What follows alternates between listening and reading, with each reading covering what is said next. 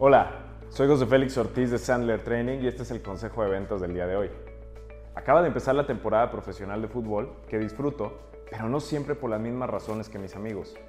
Debido a que estoy en ventas, es divertido ver a los equipos ejecutar sus estrategias y luego tratar de descubrir cómo se aplican esas estrategias a mi propia profesión. Y lo que salta a la vista temporada tras temporada es lo predecibles que se han vuelto las jugadas y la facilidad con la que se pueden contrarrestar. Lo mismo ocurre con las ventas, que son como el fútbol, si piensas en tu prospecto, al menos en algunos aspectos, como tu oponente. La mejor defensa, oirás decir en cualquier contexto deportivo, es una buena ofensiva.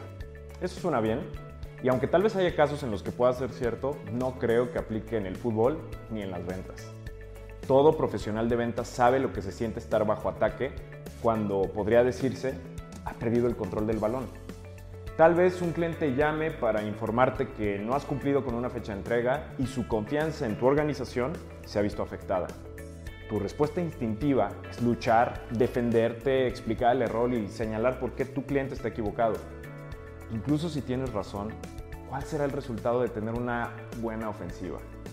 Mi experiencia me dice que esta respuesta solo hará que tu cliente se sienta atacado, dañando aún más una relación ya vulnerable.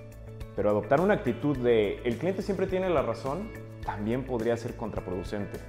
En tu comprensible entusiasmo por complacer a tu cliente, es posible que te encuentres haciendo promesas que después no puedas cumplir. Una mejor respuesta es replegarte. En los deportes esto podría compararse con respirar profundamente para evaluar la situación o incluso pedir un tiempo fuera. En lugar de correr detrás del balón con la vana esperanza de recuperar la iniciativa y arriesgarte a cometer una falta, simplemente acepta la situación y saca lo mejor de ella. Acepta toda la responsabilidad, incluso si crees que no es justo.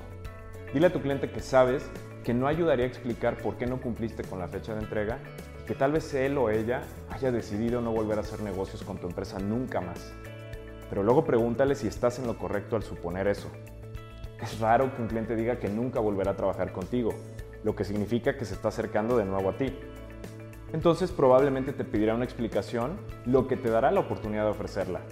Esto también brinda la oportunidad de explicar las medidas que ya has tomado para asegurarte de que el error no se repita.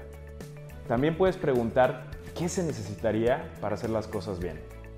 Una vez que has obtenido su respuesta, has recuperado la iniciativa y tu oponente ya no está empeñado en vencerte.